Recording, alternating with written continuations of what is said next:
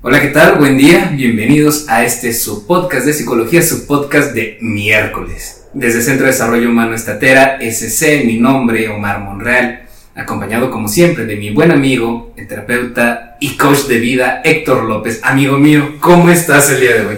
Hola, ¿qué tal Omar? Un gusto saludarte y a toda nuestra audiencia. No, no soy coach de vida, todavía. Ay, qué bueno. Y creo que nunca, pero bueno, iremos okay. viendo. Pero bueno, este, encantados de estar nuevamente en una edición de podcast de miércoles. Voy presentando un tema bastante interesante, pero creo que es pertinente mencionarle a nuestra audiencia que hoy tenemos una invitada muy, muy, muy importante para este podcast. Este, Karina Rodríguez, por favor, preséntate con la audiencia. Hola, hola, yo soy Karina Rodríguez, soy psicóloga clínica y pues bueno, vamos a estar acompañándonos en este podcast eh, sobre un tema súper, súper, súper interesante que les va a gustar y que, y que van a poder acomodar a ciertas personas que ustedes conocen en, si no en los perfiles como tal, sí con rasgos que les vamos a mencionar. Correcto. Bueno, entonces pues, ¿qué les parece si comenzamos? ¿Sí? Vamos a hablar de este perfil del manipulador, pero antes que nada, solo para hacer términos adecuados, hablemos de qué es la manipulación emocional. ¿Sale?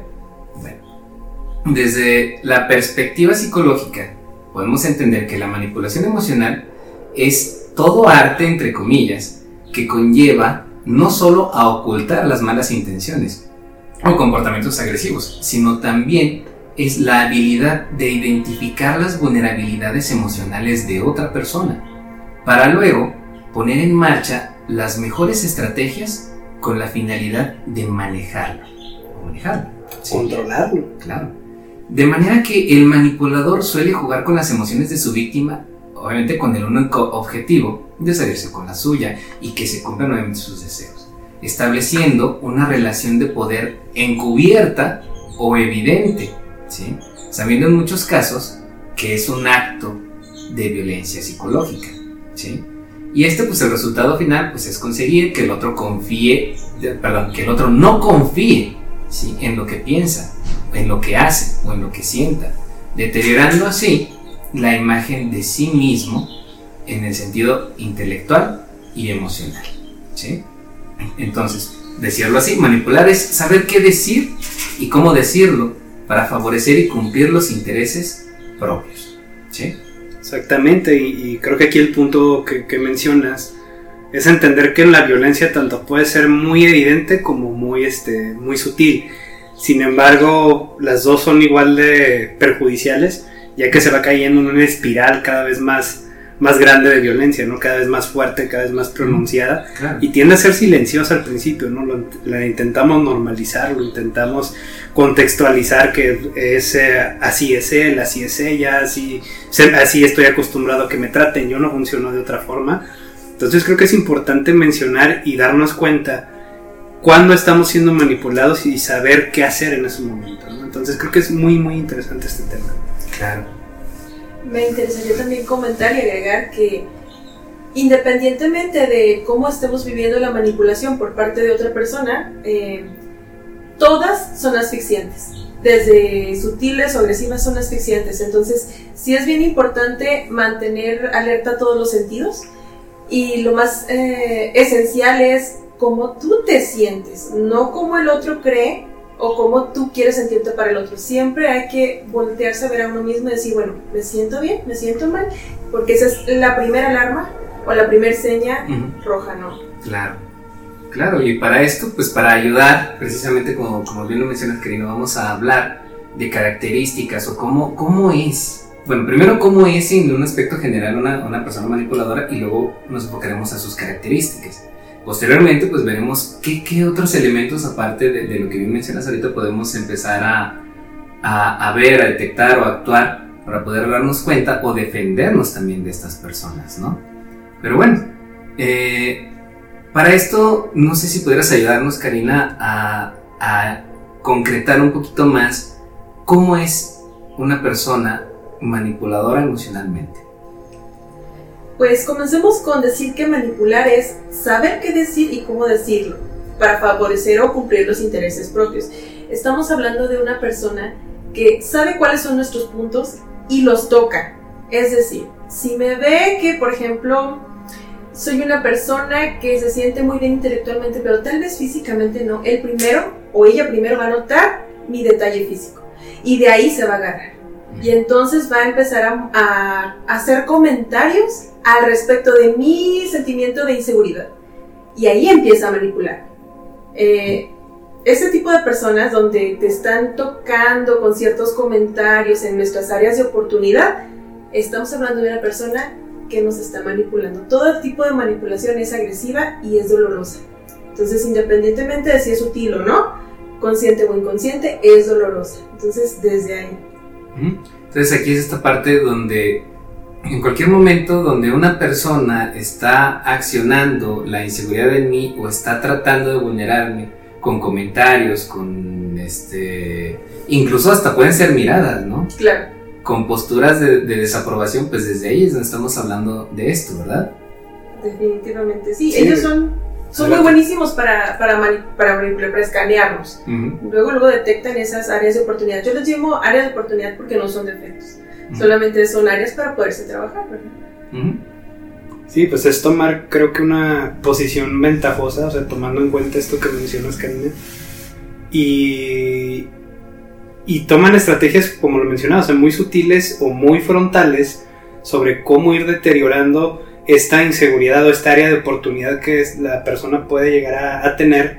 O sea, a lo mejor vamos desde un ejemplo, ¿no? De, ah, es que yo pienso tal cosa sobre la política. Ah, es que tú no sabes de política. ¿Cómo vas a, cómo vas a, probar eso si ni siquiera sabes en qué ideología o en qué marco está? Mejor limítate a hablar de otras cosas, ¿no?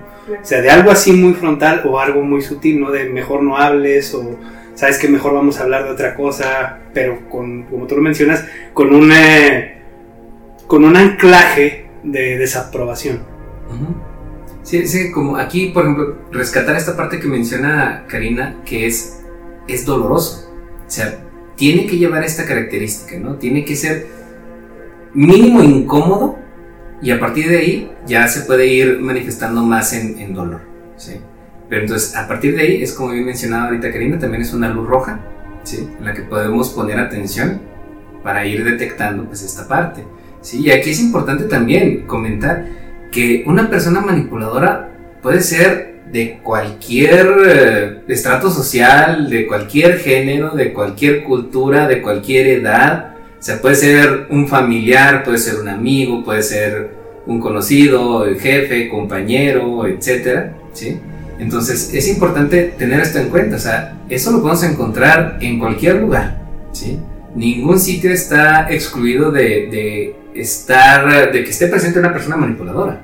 Y pues retomando esto que, que mencionábamos, o sea, cabe, decir que los manipuladores emocionales son como camaleones, o artistas que intentan camuflajear eh, sus actitudes, sus pensamientos o sus formas de sometimiento hacia las demás personas, ¿no? Para conseguir a su víctima y por ende su meta deseada eh, de que el resto, sin que el resto de las personas lo puedan apreciar.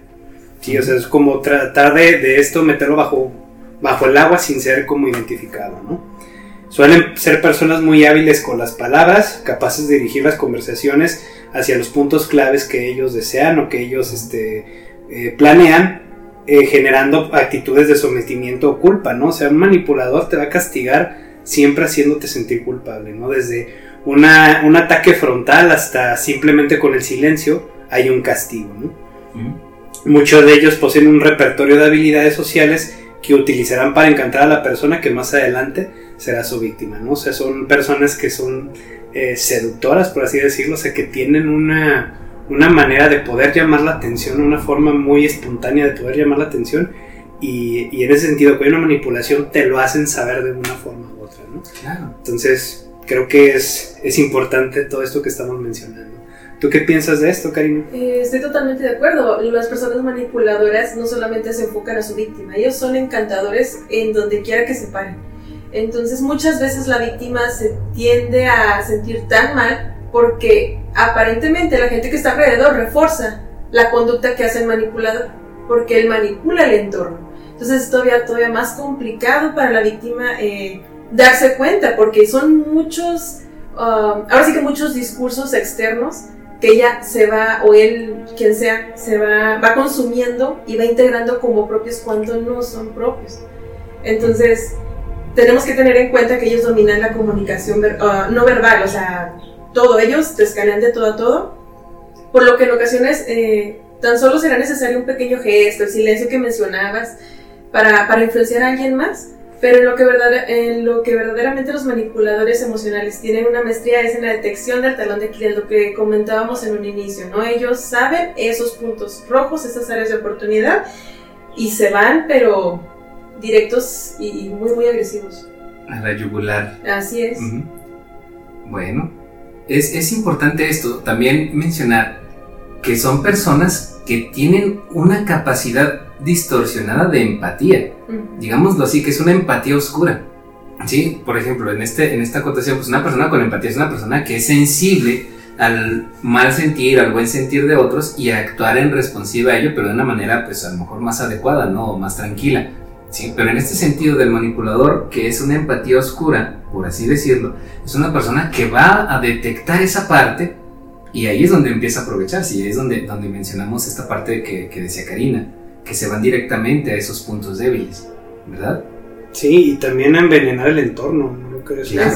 ¿Cuántas veces no hemos escuchado de, pero cómo, ¿por qué te sientes mal si él se ve muy buena persona? La otra vez que estuvimos nos cayó muy bien, eh, creo que es una persona muy agradable, pero quizás no vemos que la conversación consistió en una descalificación hacia su pareja en ese sentido o a la persona con la que fue un amigo o a un familiar y eso hizo que generara el carisma para atraer la atención de los demás. Claro. No, incluso también esta parte de de que te dicen, tenemos una sociedad con, pues, con violencia muy normalizada, donde pasan estos actos y llegan a la víctima los comentarios de, de las demás personas del contexto del entorno. Y dicen, ¿y qué tal si lo hace por tu bien? Él está preocupado, ella está preocupada por ti. Entonces ahí otra vez se vuelve a, transformar, a deformar el pensamiento y se vuelve a manipular la culpa. Sí, pero es esta parte donde el manipulador ya como que extendió sus tentáculos y ya alcanzó a tocar a las demás personas que rodean a, su víctima. Y entonces también no nada más está manipulando a su víctima, está manipulando a las demás personas que ejercen opiniones o ejercen algún tipo de, de autoridad sobre la persona. Por ejemplo, pues cuántas personas por aquí no conocen o no tuvieron el contacto con esa persona manipuladora que se ganó a tu mamá y se ganó a tu papá. ¿sí? Y a partir de eso, pues te fue más difícil dejar a esa persona porque tu mamá o tu papá o tus hermanos, tu familia, tus amigos dicen exactamente como ustedes decían. Es que, es que a lo mejor lo hace por ti o es que se ven muy bien juntos, es que aguántate, es que es la cruz que te tocó cargar. ¿Sí? Entonces son cosas bien comunes, lamentablemente lo son, ¿sí? Entonces, pues, este, es pertinente también saber, saber esto, que no nada más se limita el manipulador a su víctima, sino que también a las personas y los contextos que rodean a la víctima, ¿sí? Sí, y el manipulador, pues, se alimenta de todo esto, ¿no? De la aprobación del entorno para como un, este, un disparador para hacerte sentir mal. ¿Sí? Para decir, ya tengo la aprobación de tu entorno, quizás no te lo dice tan directamente, pero sí, él sabe que cuenta con esa aprobación y por ende tiene un poder, ¿sí? En la relación de poder hay una, una eh, distancia muy marcada, ¿sí? Donde tanto mis opiniones y, y, pensamientos tienen una, una, influencia muy fuerte en cómo tú te vas a, a expresar o cómo tú vas a hablar o cómo tú te vas a desempeñar. Sí, pues es que se encargó de ponerse en un pedestal. Y en este sentido, de, que el, victimario se acomoda en un pedestal, es aquí donde, donde es esta parte de la necesidad constante de ser admirados. Efectivamente, muchos de, de ellos, los, manipuladores, tienden a ser o tener estos rasgos narcisistas, ¿no? Todo lo que hacen es un show. Ellos plantean un escenario donde quiera que se planten, con quien sea que estén, y ese show es para que los demás trabajen o actúen o reaccionen a su propio favor. Y eso a él le gusta. O sea, como, como bien mencionaban, eso es lo, que le, es lo que le gusta, lo que le encanta, lo que domina y es como él se mueve en el mundo. Ah, también me gustaría agregar que si bien nos distorsionan o les distorsionan a las víctimas sus pensamientos, las, las hacen sentir tan incapaces de hacer lo que sea que tengan que hacer que piden consejo de él o de ella. O sea, siempre piden consejo del manipulador para que él les diga cómo y qué hacer, porque él es el que tiene la razón de cómo hacer las cosas, ¿no? Su fortaleza, su fortaleza perdón, radica en la explotación emocional, y esto es que maneja tus emociones produciéndote un sentimiento de culpabilidad. Una culpa de todo infundada, obviamente que no existe, ellos te la crean y da pie a que termines cediendo a sus deseos. O sea, ese es el fin de todo manipulador, ¿no? Correcto. Ahora, eh, vamos a pasar ahora sí, ¿cuáles son las características principales de los manipuladores? Muy bien. Bueno, no sé si gustes empezar con la primera, Héctor. Claro. Entonces, dentro de las características principales de los manipuladores, como ya lo mencionamos, existen eh, aquellas personas que están especializadas en detectar las, las debilidades ajenas. Absolutamente, pues cabe resaltar que todos tenemos debilidades o todos tenemos, como bien menciona Karina, áreas de oportunidad y, y como mencionaste, eso es lo que utilizan para herirte, para si tienes alguna falencia en tu físico, una falencia en cuanto a una opinión, a un nivel este, intelectual, algo de diferente puede ser de cualquier cosa, ellos buscan esa manera y ahí te atacan. Ahí buscan desprestigiar donde tienes este punto malo, todo lo demás que tienes bueno no lo veo, no lo veo bueno, no le hago caso, me enfoco en esto, en lo que tú necesitas y lo que yo creo que necesitas para ser mejor persona o para eh, darme gusto a mí. Y bueno, hay mucho de esto que, ya mencionamos, entonces es pertinente creo que pasar a la siguiente característica. ¿Nos puedes ayudar, por favor, Karina? Sí, claro. Eh, la siguiente es que no se van a detener hasta conseguir lo que desean. Muestran pocos reparos a la hora de pisar a quien sea. Para ellos el fin justifica los medios. ¿Cómo van a actuar si no les tiembla el pulso para hacer lo necesario con el propósito de alcanzar sus objetivos? Ellos no les interesa. Por ahí en un libro que se llama mm, Los celos, amar o poseer, se los recomiendo muy bueno, habla también de manipuladores precisamente nos dice que nosotros como seres humanos siempre deseamos y deseamos y deseamos. Eso nunca se nos va a acabar. La diferencia es cómo conseguimos aquello que deseamos. Y los manipuladores no les importa ni el cómo, ni el por qué, ni a quién pisen, ni nada. Ellos lo van a conseguir y nunca, nunca, nunca, y nunca se van a detener. Son unos excelentes actores. Muy bien. Bueno, pues pasamos a la siguiente que son insaciables. La manipulación les hace sentir poder, ¿sí? Y como suele ocurrir, con el poder siempre se desea más, ¿sí? El poder es embriagador, ¿sí? Sus principios morales están dañados o completamente difusos. Y estos, al ser conscientes que por sí mismos no son, perdón, son incapaces de alcanzar algún objetivo, por lo que su capacidad de manipular puede proporcionarles llegar a esa meta, haciendo uso obviamente de los méritos ajenos, hacer la espalda de a las espaldas de los demás, esto les colma aún más la ambición y las ansias que al igual que una droga, esto les produce una especie de adicción, ¿sí? O sea, si yo sé como manipulador que puedo alcanzar cierto objetivo, pero nada más lo puedo alcanzar manipulando, o mintiendo o adjudicándome cosas que ni siquiera son mías, ¿sí? El solo hecho de saber que lo puedo conseguir a partir de estas artimañas, me voy a mover directamente a eso, ¿sí? Me va a causar demasiado deseo, como bien lo mencionaba Karina hace rato, demasiado interés, ¿sí? Esta pulsión me va a llevar a, a conseguirlo y a lo mejor no es algo que necesite, ¿sí? Pero voy a ir como manipulador a conseguir eso.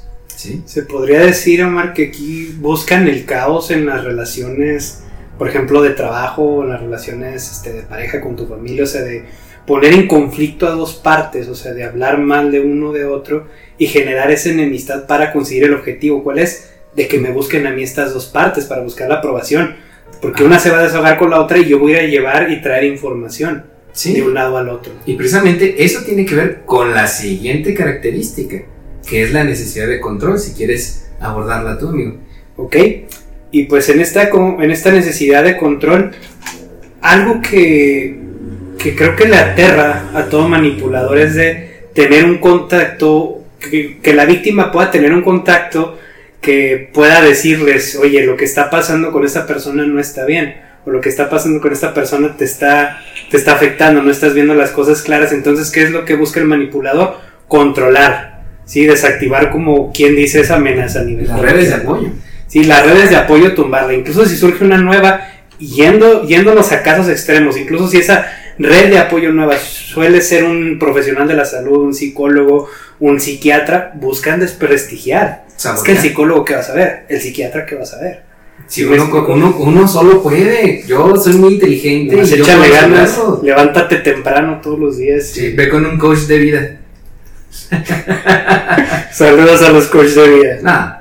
Bueno, no. bueno. El manipulador, en lo que suele ser el control, eh, suele ser conocido por un complejo de superioridad. Suelen ser personas con rasgos cercanos al egocentrismo y al narcisismo. Asimismo, pues tienen este deseo de superarse a sí mismas y superar el nivel alcanzado anteriormente en busca de retos mayores, ¿no? Esta es como la careta que, emplean de yo voy este, creciendo, voy este, avanzando, pero a costa, como tú mencionas, sí, soy, muy optimista. Yo, yo, yo, yo le echo ganas y puedo este, seguir avanzando con mis eh, capacidades y echándole ganas y todo. Y esa es la careta que le van a enseñar cuando lo mencionas. Es que yo me gané al jefe. Yo me gané al jefe. es que yo tengo un carisma súper fregón y ya con eso yo ya chingué. ¿sí? Pero pues por el otro lado es precisamente esto, esta parte del desprestigio, esta parte de, de sabotaje, de, de, agresión y todo, todo tiene que ser por debajo del agua, ¿no? Sí, y, es que aquí cabe mencionar, Omar, que en lo, en lo relativo al control, buscan eh, ganar prestigio desprestigiando pues los méritos de las demás personas.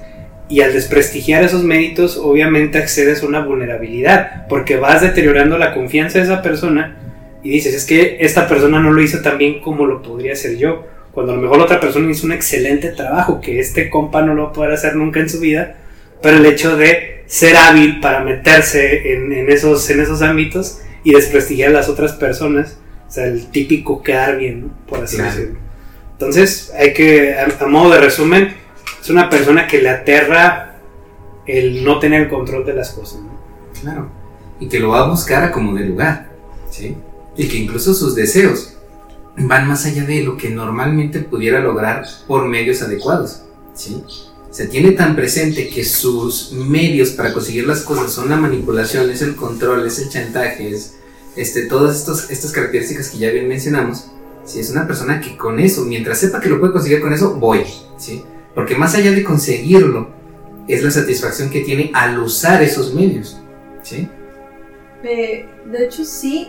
Y también me gustaría agregar que si bien es cierto que ellos hacen su show es para de alguna manera cegar a los demás de sus propios puntos débiles. En, a esas personas, a los manipuladores, no les gusta en lo absoluto que les vean esas áreas de oportunidad. Entonces, ¿cómo lo hago? Te deslumbro. ¿Con qué? Si tú quieres con mentiras, con manipulaciones, con verdades distorsionadas, pero tú no vas a voltearme a ver a mí si, como yo no quiero que me voltees a ver. Exactamente. Pues bueno, esto ya como, como las características de un manipulador, así como, como las básicas que podemos tratar de darnos cuenta ¿sí? Pero aquí, por ejemplo, es, eh, es esta parte de, ¿todos los manipuladores son iguales? Bueno, pues realmente, como, como bien se menciona, entre comillas, sí que es un arte, la manipulación, podemos decir que este, esta capacidad de manipular consta de diferentes capacidades y habilidades, obviamente, ¿sí? que se pueden reconocer distintos tipos de manipuladores dentro de estas mismas categorías, ¿sí? Y pues los vamos a, mencionar, ¿sí? No sé si puedes ayudarnos con el primero, Karina, por favor. Claro que sí, el primero pudiera ser el incitador.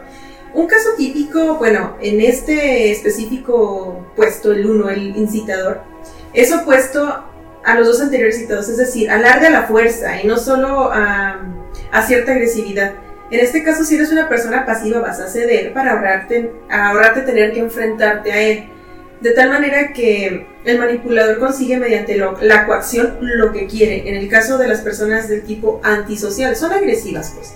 Y tú, para evitarte los conflictos, prefieres ser sumiso, tranquilo y mira, lo que tú digas.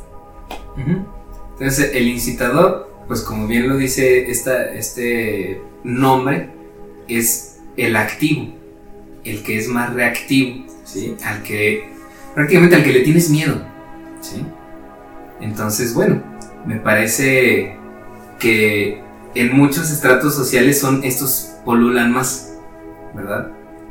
Desde, por ejemplo, esta parte en, las, eh, en los estratos socioeconómicos bajos, donde me ha tocado a mí trabajar en lo que respecta a psicología social, casi siempre hay uno de estos en cada hogar. ¿sí? Ahora, por otro lado, en el polo contrario, ¿sí? en, el, en el ámbito, bueno, no, en, la, en el estatus socioeconómico alto, este también tiene esa, esa capacidad. Una persona que tiene el poder económico, que tiene el estatus, que tiene la posición laboral, también suele ser así. Porque no me voy a meter en conflictos con esta persona que tiene todo este poder entrecomillado que lo respalda. Entonces, por eso mejor sí le voy a hacer caso, porque no me voy a meter en broncas con esta persona. Porque tienen estas partes y también estas partes las usan para coaccionar. ¿Sí? Pero bueno, no sé si.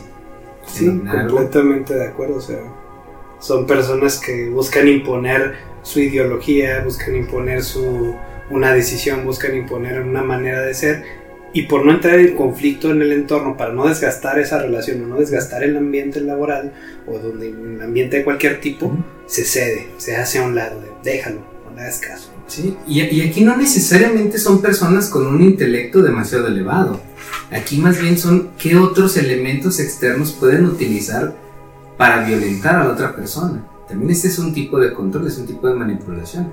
Y aquí entran estas manipulaciones, estas violencias que son la, la económica, la social, la laboral, este, etcétera, etcétera, ¿no? Y, por ejemplo, un ejemplo que yo creo que la mayoría conocemos, si no es que llegamos a vivir en una, es la familia de toda sociedad mexicana, ¿no? Donde normalmente esta parte conservadora, tradicional, que se rige por estas premisas de que el hombre de la casa y entonces las mujeres incluso comen después que el hombre de la casa. Si hay carne, come el hombre de la casa y luego las mujeres. Ese también es un tipo de violencia, ¿no? Que esperemos sigamos evolucionando y esto vaya cambiando. Gracias a Dios esto ya está ya está modificándose, pero la realidad de las cosas es que este tipo de hombres, eh, este tipo de educación conservadora y tradicional tiende a tener varones reactivos que piensan que cuando son ofendidos de cierta o tal forma, reaccionan, vaya. Ellos son los que dicen, los que dicen cómo se tienen que hacer las cosas, sí o no. Y bueno, todo tiene que ser preaprobado, pues por él. Muy bien. Muy cierto. Muy, muy cierto.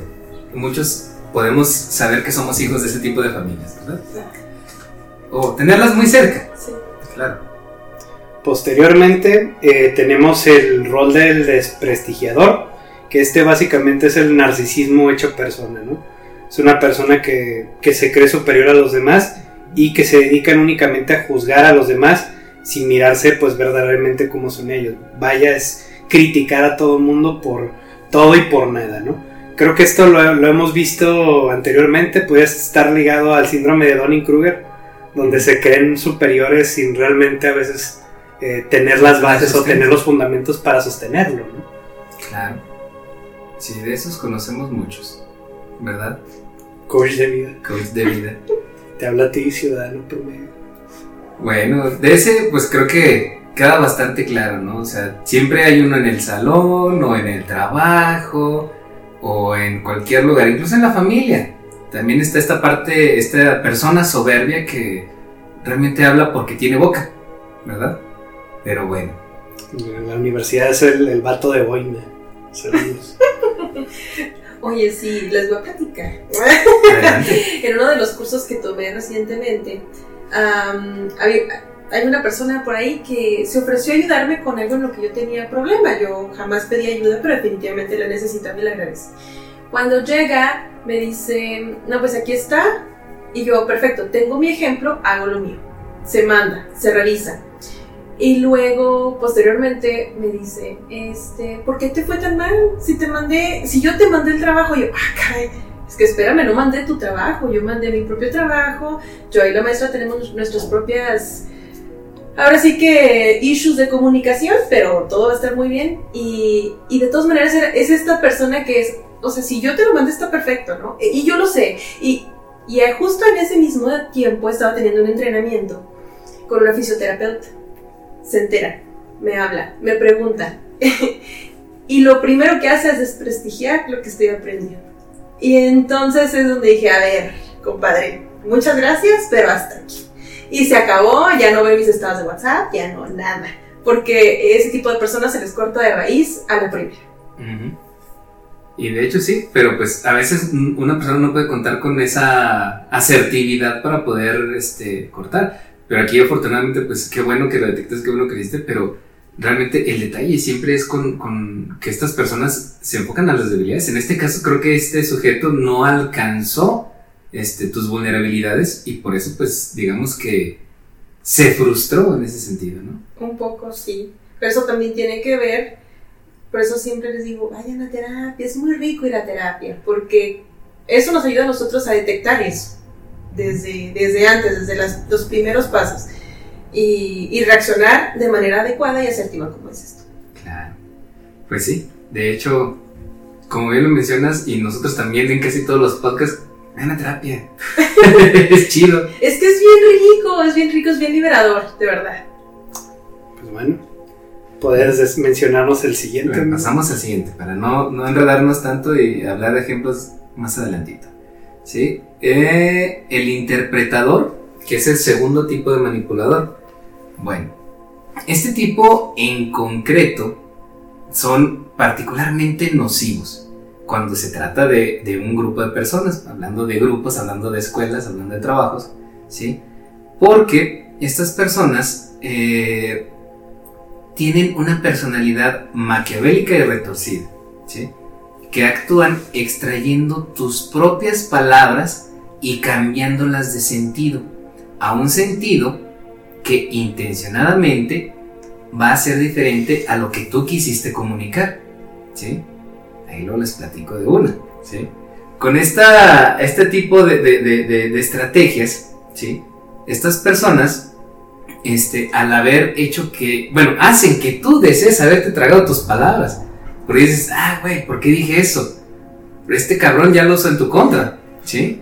Bueno, este, entonces, pues, este tipo de personas usan eso para herirte, ¿sí? Usan esto haciendo como que incluso hasta metáforas de tus palabras y comunicándolas a las personas que menos, menos conviene que sepan lo que tú dijiste. Y esto termina así bastante, bastante mal, terminas en muchos enredos, ¿sí? Y esto siempre poniendo a favor a esta persona. Así como una persona que yo conocí hace tiempo de quien llega a hablar en muchos podcasts. Aquí haciendo catarsis. Sí, nada, ni modo. Eh, eh, esta persona tiene la culpa. ah, no es cierto, no tiene la culpa. Pero sí, era una persona que en los discursos, en las discusiones que solíamos tener, yo le mencionaba un, un discurso de qué es lo que está pasando, dónde nos estamos equivocando, qué estamos haciendo mal. ¿sí? Y esta persona, cuando yo le mencionaba, yo me estoy equivocando en esta parte, yo estoy haciendo esto de manera equivocada y estoy tratando de cambiarlo, de todo el discurso que yo le dije, a lo mejor yo estoy percibiendo que a lo mejor te está haciendo esto, estoy percibiendo esta parte, yo me estoy sintiendo así. Pero esta persona solo acotaba cuando yo le dije, yo me estoy equivocando aquí. Y de ahí esa persona empezaba a agredirme y hacerme sentir inferior, miserable, ¿sí? Para volver yo a acomodarme en el punto donde me tenía en control, ¿sí? Entonces, es este tipo de personas, de este tipo de manipulaciones o manipuladores de los que estamos hablando. Sí, pues distorsionar completamente el argumento, sacarlo de contexto, darle eh, lo que se dice en un debate, ser un hombre de paja, ¿no? O sea, donde tú quisiste decir algo y yo caricaturizo tus argumentos y los meto por un lado donde no es, los, donde no es los ridiculizo y los hago este, pasar como que no son importantes y no son de, de ninguna manera valiosos, ¿no? Cuando a lo mejor mi idea principal era hacer otra. Y creo que esta práctica es muy infantil, pero desgraciadamente es muy común. Sí. Y creo que lo escuchamos en todos lados. O sea, es que lo que tú quisiste decir es esto, esto, esto, esto. No, más bien yo me, yo me refería por eso, es que tú estás usando mis palabras o mi argumento a tu conveniencia y lo estás distorsionando donde tú vas a quedar bien y yo voy a quedar mal. Exactamente. Entonces aquí lo importante es pues, entender que esta discusión, por ende, si, están, si no te están comprendiendo, es una discusión que no tiene sentido. Exactamente, y pues estas personas son muy peligrosas porque no nada más voltean a, tus, a las personas en tu, en tu contra, no solo manipulan los ambientes, sino que realmente hacen esto y aquí es donde conecta esta parte que mencionábamos del gaslighting, que es una persona que te empieza a hacer dudar de ti porque se mete directamente con tu argumento, con tu pensamiento. Pero bueno, lo vamos a ir checando. ¿Sale? Ok. Bueno, eh, pasamos al siguiente, Karina, si nos haces favor. Muy bien, el siguiente es la víctima. Bueno, a este sujeto el mundo le ha hecho daño, ¿sí? No cesa de lamentarse de todo lo malo que le pasa y de preguntarse a sí mismo por qué a mí. O sea, ¿qué tiene el mundo contra mí mismo? Y se centra mucho en su propio dolor. Está escudando sus actitudes y sus conductas reprobables bajo el victimismo. Siempre es el más desafortunado, muy por encima de los demás. Me recuerda mucho, por ejemplo, este tipo de personas que, y a mí me tocó trabajar con ellos en, en una institución pública, por cuestiones de violencia, llega esta persona, el victimario, y es, es que yo sufrí mucho abuso de niño, es que a mí me trataron muy mal, es que yo tuve muchas carencias, y yo, por dentro en mi mente, te pones a pensar, es que esto no justifica que tú estés haciendo lo que estás haciendo, tus agresiones, tus manipulaciones, para nada. Y muchas veces utilizaba eso para que, en este caso, su familia hiciera lo que él quería que hiciera. ¿Por qué? Porque él fue víctima, él hace todo lo que puede por su familia y su familia pensaba, es que es cierto, o sea, él salía a trabajar, es que de sol a sol, es que él se desvelaba, bueno, entonces vamos a hacer lo que él quiera y no salían y no tenían amigos y las redes sociales eran completamente nulas, se habían movido incluso de ciudad para alejarse de la familia, entonces son este tipo de personas que se la pasan quejándose y con esto justificando todo lo que están haciendo o el modo en el que tratan a los demás.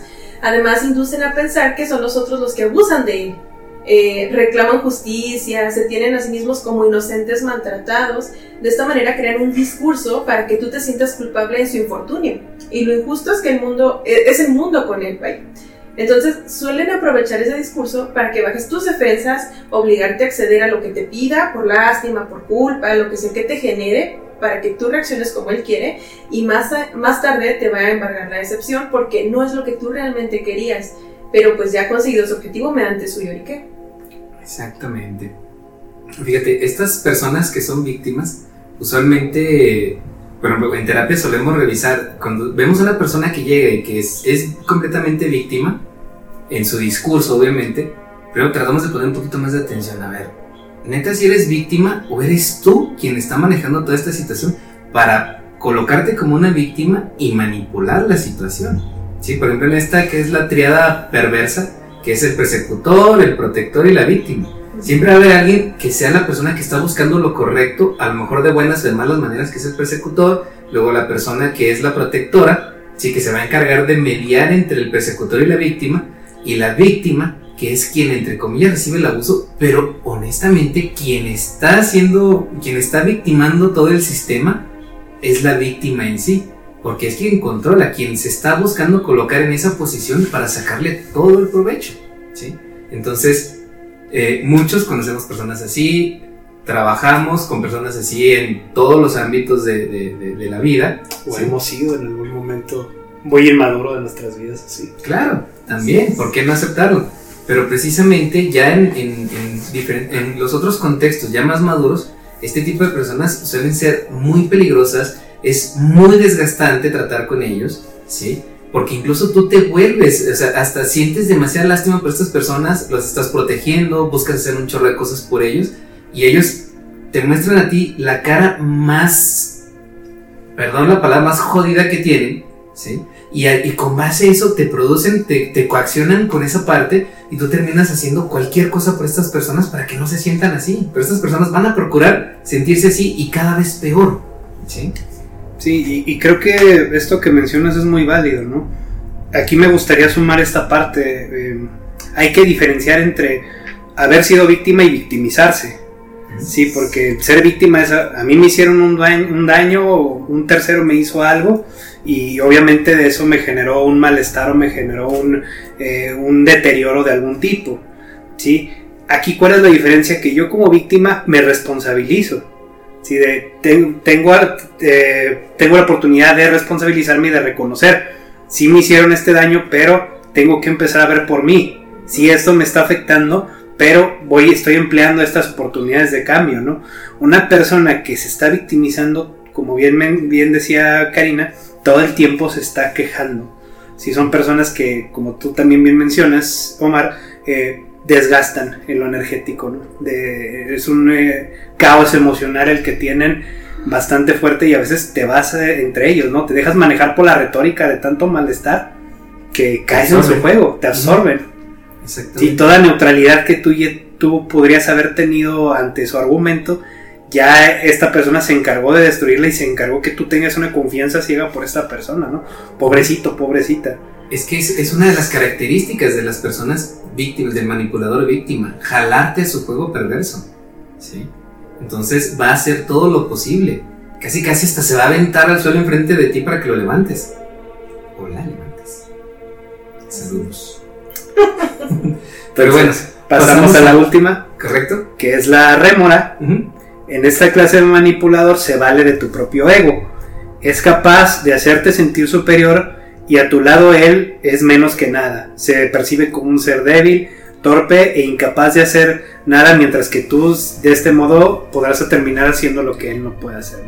Es una persona que intenta manipular quizás parecido a lo anterior desde su victimización, pero aquí la diferencia es que esta persona te pone en un rol de un superior a ti donde si tú tomas una decisión de algún tipo que sale mal, esta persona se va a te va a responsabilizar de esa decisión. Se porque hiciste eso, sí, hay una subordinación y obviamente es un intercambio muy, creo que muy macabro de, poder, ¿no? Porque aquí ya a lo mejor no es, voy, voy a manipular el viendo el que envenenando a tu entorno no desde una posición de poder, sino una posición de subordinación. ¿Sí? haciéndote quedar como el malo, haciéndote quedar como el, eh, incluso el manipulador, haciéndote quedar como el abusador, haciéndote quedar muchas cosas, ¿no? Por ejemplo, es aquí donde en este, en esta, en ese sentido negativo es estar uno abajo para estar uno arriba, ¿sí? Pero en un sentido muy, muy, muy perverso, ¿no?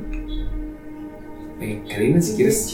sí, eh, aquí es precisamente donde me recuerdan estas personas que son supuestamente, entre comillas, sumisas y provocan normalmente en la pareja estas reactividades.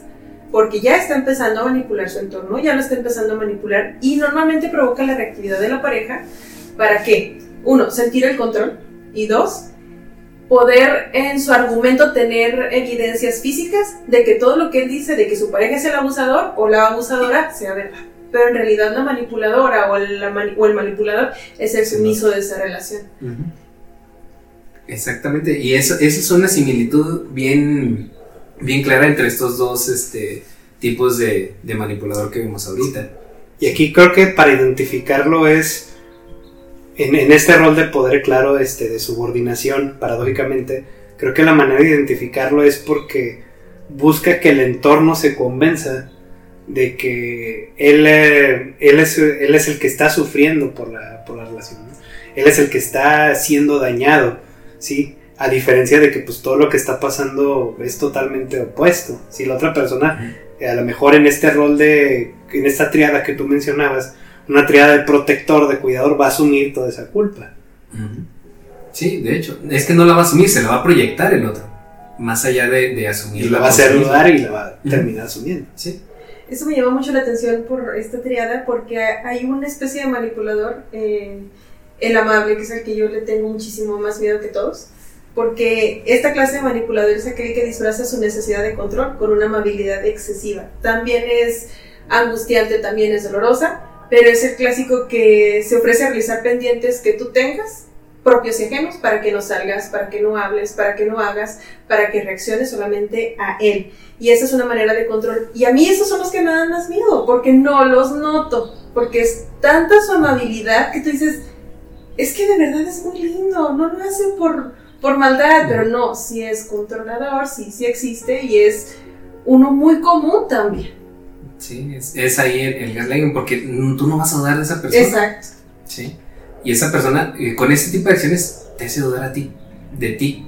De, es que a lo mejor sí, esta, esta persona está actuando muy bien, o sea, pero creo que yo soy quien está tomando mal esto. A lo mejor este, todo esto sí, sí es por mi bien, porque pues socialmente se ve que, que él es bueno conmigo y que me cuida y etcétera. Y me paga, y me paga todo, me echa todo.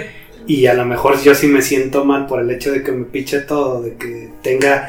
Es que es abrumador incluso Ah, tener sí. una persona tan amable. O sea, de, oye, está bien, gracias por el detalle, pero hay un punto donde es incómodo. Es asfixiante. Sí, sí, sí. Sí. Sí, desde ahí, desde esa parte donde ya se prende ese, ese foco, y dices, a ver, ¿qué onda? Bueno, ahí tienes que ver qué onda, porque muchas veces dices, ay, hay unas luces rojas ahí, ah, pero sigo, andamos bien. Sí, ¿Qué, qué- qué sí. puede pasar? Sí, no, yo, yo me siento bien porque hacen cosas por mí, y ahí es donde también entra el, el rol del- de, de la víctima real, que también incita y también le da este combustible al manipulador. Ujú. ¿sí? Pero bueno, si tú no estás dispuesto a alimentar a tu manipulador, ¿sí? Entonces ahí ya vas a empezar a sentir dolor porque como tú no quieres manipular, digo, tú no quieres alimentar al manipulador, el manipulador te va a empezar a sacar alimento a ti a fuerzas. Entonces ahí es donde empieza la incomodidad, donde empieza el malestar, el dolor, etc. Y, y es que desde cier- de cierta manera, en esta dinámica de las deudas emocionales, esta persona con tanta amabilidad te está endeudando. Sí, porque en un momento en que tú no se, lo- no se lo regreses igual a como él hace las cosas, él te lo va a querer cobrar. ¿Cómo? De, un- de una forma u otra. Una, de mostrando obviamente su malestar, eh, poniéndose como víctima, yo que te doy todo, u otro quitándotela completamente de un día para otro. Bueno, pues aquí ya nada más para, para seguir cerrando esta parte de, de- las características o de cómo saber, que es lo que estamos hablando ahorita, cómo saber que podemos estar teniendo una relación con una persona manipuladora, pues es identificar, por ejemplo, si nos encontramos aislados, si nos sentimos forzados a algo, desvalorizados, o si sentimos que no somos tomados en cuenta, nos sentimos con miedo, miedo a, eh, expresarnos sin soportes afectivos por parte de nuestras parejas. Bueno, aquí es conveniente empezar a tomar medidas. También puede ser que nuestra manera de pensar haya cambiado. O que notemos sensaciones de pérdida de identidad. A lo mejor yo quería tales cosas para mi vida y ahorita ya ni siquiera me interesan, ¿sí? Bueno, también que, que hayamos entregado por completo todo nuestro ser a, artimañas de la otra persona. Incluso es muy probable que pueda pasar mucho tiempo hasta que nos demos cuenta, pero bueno, nunca es tarde. Y para esto, amigos míos, ¿cómo podemos protegernos de este tipo de personas? Bueno, tenemos por aquí unos puntos y pues no sé si, si me pudieras ayudar, nos pudieras ayudar con esto, Karina. Claro que sí, bueno, el primer punto pues es ser conscientes, creo que es el más importante y también es uno de los más difíciles, ¿verdad? Cuando estamos dentro de, pero lo primero que debemos hacer es tomar conciencia de la manipulación. Hay derechos que son inviolables y que no se pueden traspasar. Esos derechos pues son a ser tratado con respeto, establecer tus propias prioridades, expresar tu opinión y el cómo te sientes, a defenderte física o emocionalmente, a decir no sin sentir culpa. Si te relacionas con alguien y sientes que tus derechos están siendo menoscabados, considera que puede que estés siendo víctima de un manipulador. Es decir, date tiempo para ti. Si tú estás bien contigo misma, contigo mismo, todo está bien. Pero si algo ahí está afectando, aguas. Ese es nuestro primer punto para darnos conciencia. Ujú. Bueno, aquí eh, resaltar lo importante que es. O sea, si tú en cualquier momento sientes, como bien le dijiste ahorita, Karina, que no están respetando, que te están moviendo tus prioridades, que no te están tomando en cuenta tu opinión ni cómo te sientes, que incluso si te tienes que defender emocionalmente, físicamente de la otra persona, bueno, esto ya te está diciendo mucho. ¿sí? Si te sientes culpable de decirle que no a la otra persona, aguas, o sea, este no es, no es solo un foco rojo del tamaño de un semáforo. Este es un foco rojo del tamaño de un faro. ¿sí? Entonces es importante tomar, tomar mucho, mucho, mucho, mucho este, esta primera parte en cuenta. Y sí, sí es lo más importante. Eh, nos vamos a, la segunda, Karina, si quieres. Ah, ok, perfecto. La segunda hay que guardar la distancia de seguridad, que es, tenemos que tener esta distancia eh, emocionalmente adecuada, al igual que cuando se conduce, pues mantenemos distancia de seguridad para no topar con el otro vehículo, pues ahorrarnos un accidente, ¿no? Bueno, no permitamos que nadie invada nuestro propio espacio, ni que se aproxime a, a- ni aproximarnos, perdóname, a su tela de araña, es decir, no queremos ser casados por él. Nadie puede herirte sin tu consentimiento. Si nosotros Por eso, comentaba desde el punto uno, ¿no? Si tú estás bien contigo, si todo está bien contigo desde tus propias prioridades, tus propias metas, tu trabajo, tus hobbies, tu, tu, área personal está bien, vamos bien. Pero si esta, por alguna razón, se empieza a ver tocada, aguas. Hay que empezar a tomar atención y empezar a guardar la distancia, porque eso es súper importante. Sí, es que aquí es, es pertinente darse cuenta. Si yo no me puedo expresar con mi pareja o con un amigo que es manipulador o con un familiar de una forma que yo quiera, donde, no, donde pueda sentirme eh, escuchado, donde pueda sentirme comprendido o comprendida, ahí hay algo que obviamente hay que poner este, atención, ¿no? Si la otra parte no hay una disponibilidad de escuchar y de comprenderme, pues quizás estoy al lado de una persona que, que está tomando mi argumento a su favor con fines de manipulación. Si hay que tener en claro esto, ver cómo están tus relaciones, qué tan saludables. De un año para acá, que empezaste a tener a lo mejor un acercamiento más con esta persona, ¿cuántos amigos eh, sigues este... ¿Cuántos dejaste de ver? ¿Cuántos dejaste de ver? ¿Cuántos amigos sigues cuidando? Eh, qué cosas en lo personal dejaste de hacer para ti, eh, eh, sigues yendo al gimnasio, sigues este, estudiando, sigues este, saliendo a, hacer, hacer tus cosas para ti mismo, para ti misma. Y, pues en, dado caso eso, creo que puede ser un buen indicador el cómo era yo antes y el cómo estoy ahorita, si es que siento que, que de alguna manera me estoy contaminando por esta persona, ¿no? Distancia emocional es eso, o sea que el manipulador busca crear una simbiosis, ¿sí? Eh, con respecto a cómo él piensa o cómo percibe las cosas y busca llevarte a, ese punto, ¿no? Entonces es importante reconocer cómo era yo antes de esta persona, qué me gustaba, qué disfrutaba. Sí, a lo mejor hoy, hoy, tengo otras cosas eh, más importantes, pero descuidé, eh, descuidé, a lo mejor este, mi carrera profesional, descuidé mi trabajo, descuidé mis amigos, descuidé mis actividades, mis hobbies, ¿no? Entonces creo que es un importante indicador para darse cuenta. Claro. Claro que sí. Y pues bueno, pasamos entonces a, la tercera, si gustas tú. Claro. Eh, en la parte de no tener culpa o no sentirse culpable, ¿no? Como ya mencionamos, pues el eh, hacer sentir culpables a las personas es uno de los alimentos predilectos del, del manipulador y aquí pues es necesario formularse un par de sencillas preguntas para darnos cuenta si estamos siendo manipulados o no. Sí, la primera pregunta sería, o sea, ¿me siento cómodo cuando expreso lo que siento?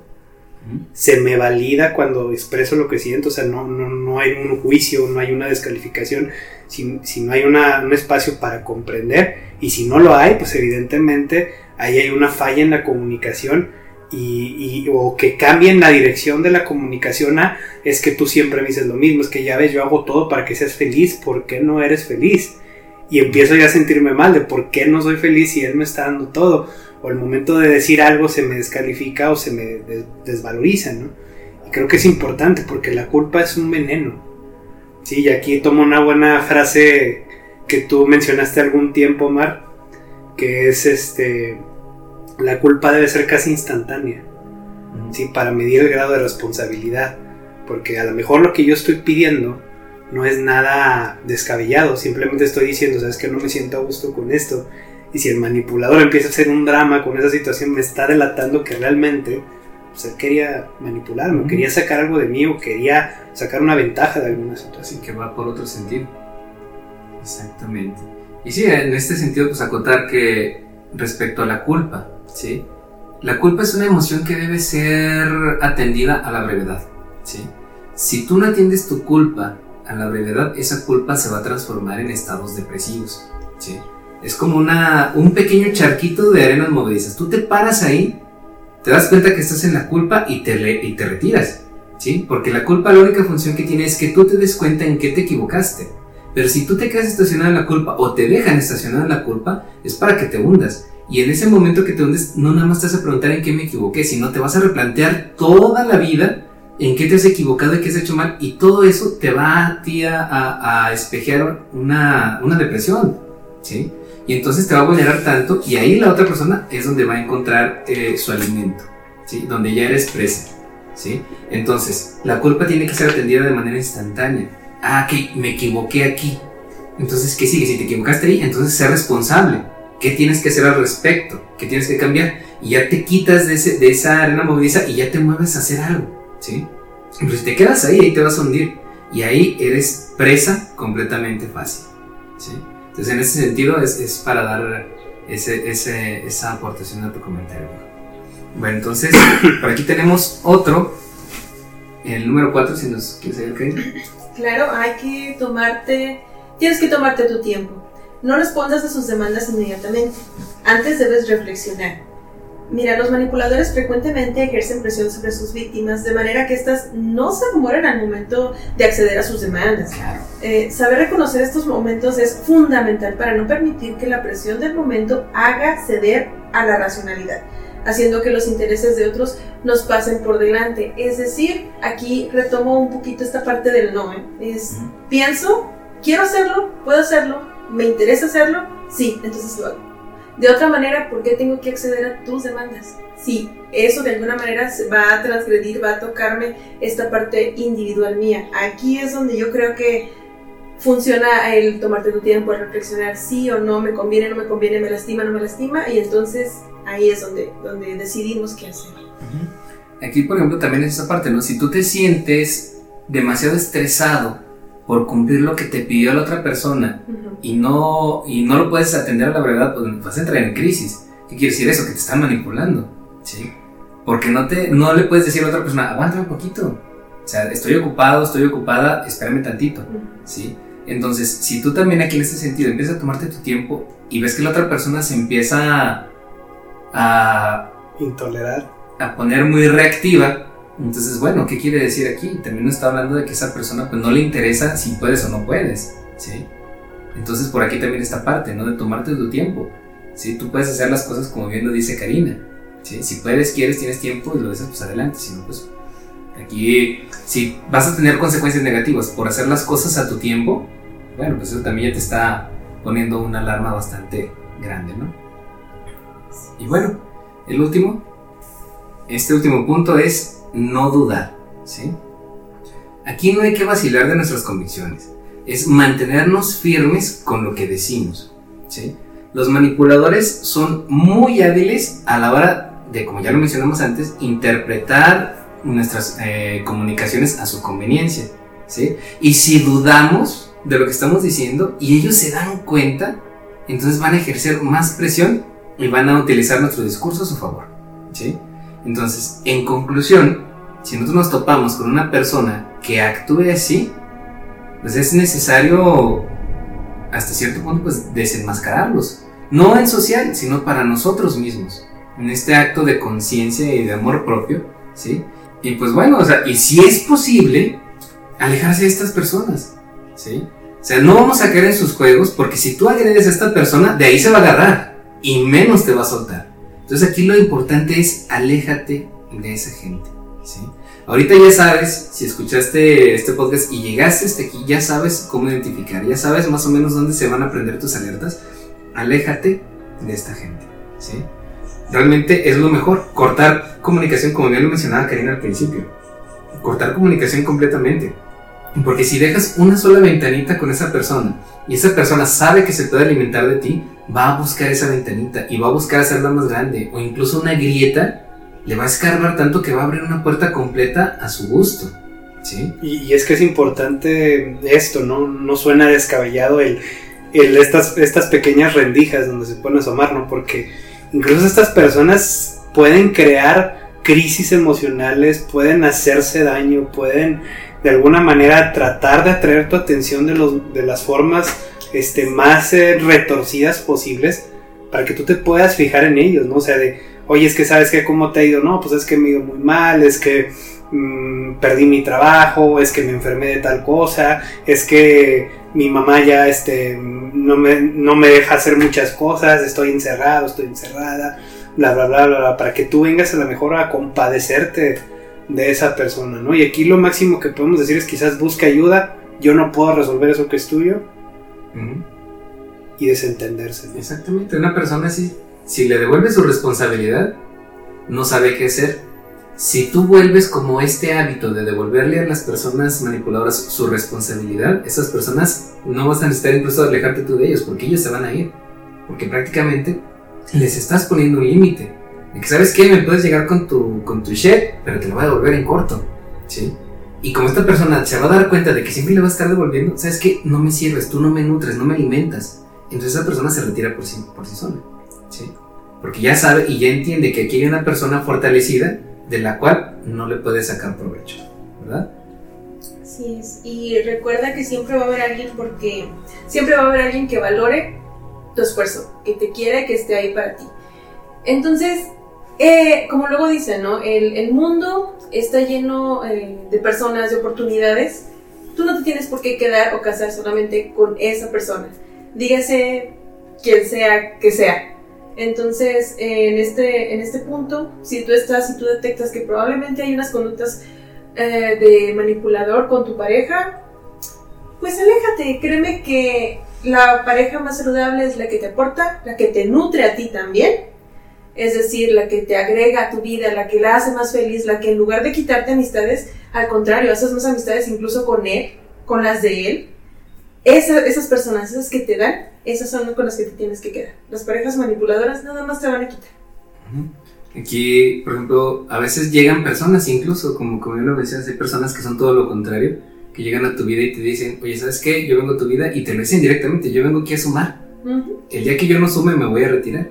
Saludos a esas personas que llegan y suman, que son conscientes y que a lo mejor también ya fueron víctimas de violaciones de sus, eh, en todo sentido, vaya, y que a partir de ahí pues ya vienen y te ofrecen algo bueno, o sea, son personas resilientes, ¿verdad? Entonces, saludos a esas personas y qué bueno que existen ustedes, ¿verdad? Qué bueno tenerlos en nuestras vidas, ¿verdad?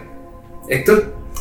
Pues nada, creo que, que ya este, nomás nos queda un tema para abordar y voy a dar la, la introducción a este tema. ¿Qué es lo que puedes hacer con un manipulador?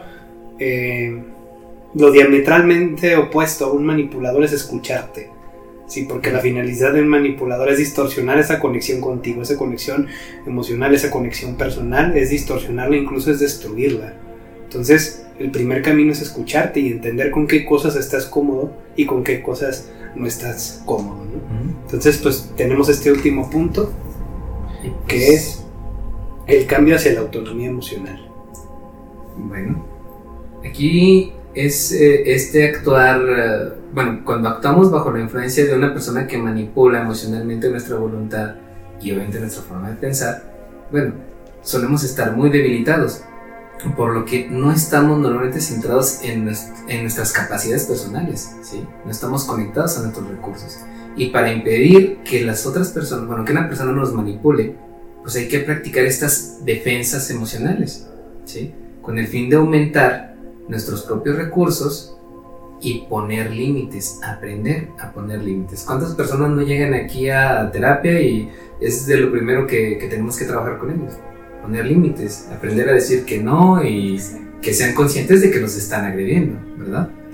Bueno, entonces, para ello pues es importante escuchar a nuestras emociones, como bien ya lo hemos reiterado, lo dices tú, lo dijo Karina, ¿sí? escuchar nuestras emociones perder el miedo a que se enfade la otra persona, ¿sí? No tener miedo a ser rechazados y, obviamente también a no agradarle a los demás, ¿sí? Pues si yo le agrado bien y si no, pues ni modo, pues algo le refleja a esta persona y tiri y tiri, ¿no? De lo contrario, pues vamos a seguir inmersos en relaciones de poder y de control, ¿sí? Y vamos a ser susceptibles a que llegue una persona y tome control de nosotros, Y bueno, para esto no hay nada más preciado que tu paz tu paz emocional. Entonces, aquí si no la cuidas tú, no la va a cuidar nadie. Y si no la cuidas tú, va a llegar alguien que te va a hacer pensar que la está cuidando y nada más está aprovechando de eso, ¿no? Pero bueno, ya para terminar, Karina, si nos puedes compartir esta última parte. Y pues sí, eh, debo o debemos comentar que es conveniente tomar distancia y observar lo que se está viviendo, pues más que nada para clarificar eh, qué se requiere y comenzar a poner límites. Estos no que tenemos tan aprendidos que son prohibidos, pero en realidad no lo son, al contrario, son sanos. Poner esos límites sanos que nos ayuden a crecer. Un buen ejercicio mm, es reflexionar a través de preguntas como, por ejemplo, ¿me beneficia el complacer al otro y renunciar a lo que soy? ¿Es necesario complacer para sentirme amado o amada? ¿Estoy haciendo lo que realmente quiero o solo me estoy dejando llevar? En este caso, manipular, ¿no? ¿Cuáles son mis necesidades?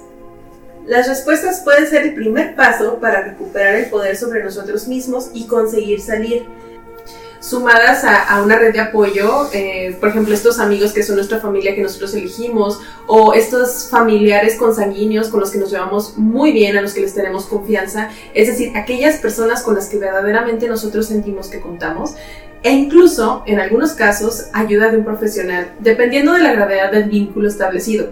Yo siempre les voy a recomendar, vayan con un profesional, para bien o para mal, siempre se van a sentir muy bien independientemente de cómo es el trabajo. Y, y pues bueno, lo importante es darse cuenta y pues comenzar a avanzar, ¿no? No hay que olvidar que un manipulador emocional pues ansía el poder que expresa hacia el exterior, vaya, pero que olvida que como dijo Seneca, la persona más poderosa es aquella que es dueña de sí misma, por lo que si recuperamos nuestro propio poder personal y confiamos y creemos en nosotros mismos, impediremos ser víctimas de la manipulación emocional.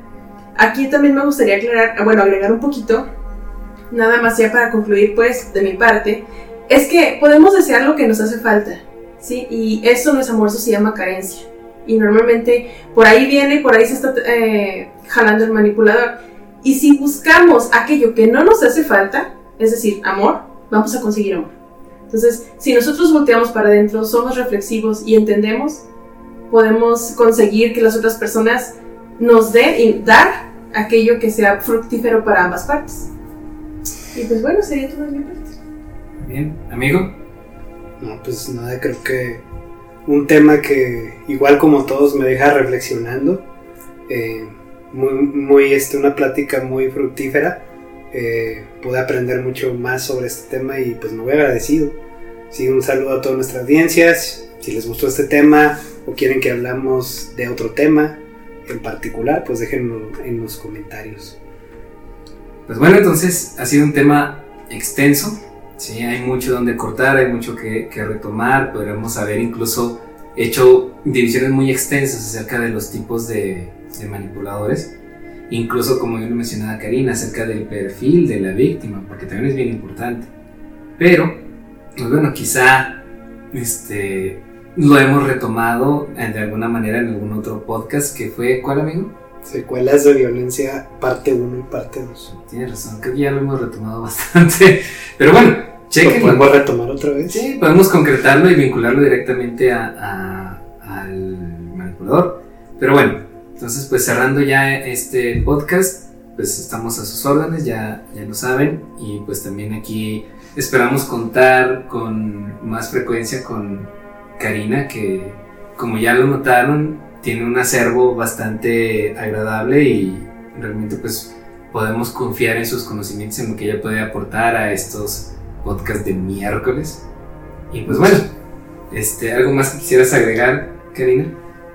Pues nada, que, que fue muy cómodo estar aquí, me encantan los temas y pues el hecho de poderlo compartir con ustedes fue muy agradable para que llegue a oídos de los demás de una manera muy, como luego dicen, desmenuzadita, pero carnita. Es decir, que lo podamos entender sin tanta terminología o tecnicismos psicológicos y que podamos detectarlo.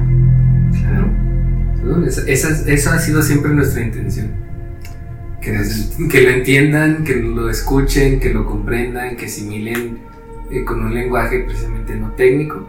Y qué bueno que, que que nos acompañaste, que, que realmente también adaptaste tú tu, tu conocimiento a, a, a, cómo lo manejamos nosotros y pues realmente agradecerte que nos has acompañado el día de hoy. Muchas gracias por, por acudir a esta, este humilde podcast. gracias pues. a ustedes. Y pues bueno, nos despedimos. Por mi parte es todo. ¿Cuál va a ser el próximo podcast? ¿Cómo vibrar alto? No, porque a mí la gente que vibra alto me da asco. Saludos, bye. Saludos, hasta luego.